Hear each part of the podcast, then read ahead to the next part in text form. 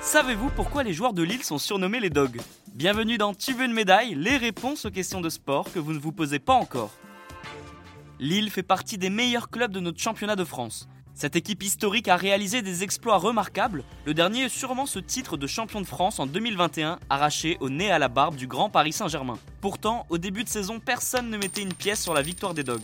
Pour comprendre pourquoi les joueurs du LOSC possèdent ce surnom, il faut remonter dans les années 30. Plusieurs théories existent sur l'origine du surnom des Dogs, ce qui veut dire chien en anglais. D'ailleurs, on peut le retrouver un peu partout ce chien, en commençant par le blason du club mais également à l'entrée du domaine de Luchin, qui est le centre d'entraînement des nordistes. Certaines légendes racontent que le surnom des dogs viendrait du fait que l'ancienne présidente du club possédait un chien, mais non, l'explication est différente. Dans les années 30, le Racing Club de Paris est en forme. Le club de la capitale reçoit l'Olympique Lillois au Parc des Princes.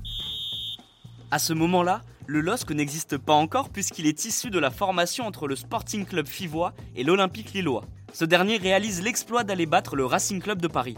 Impressionné par la performance des nordistes, un journaliste écrit que les joueurs de Lille ne lâchaient rien comme des dogs sur la pelouse.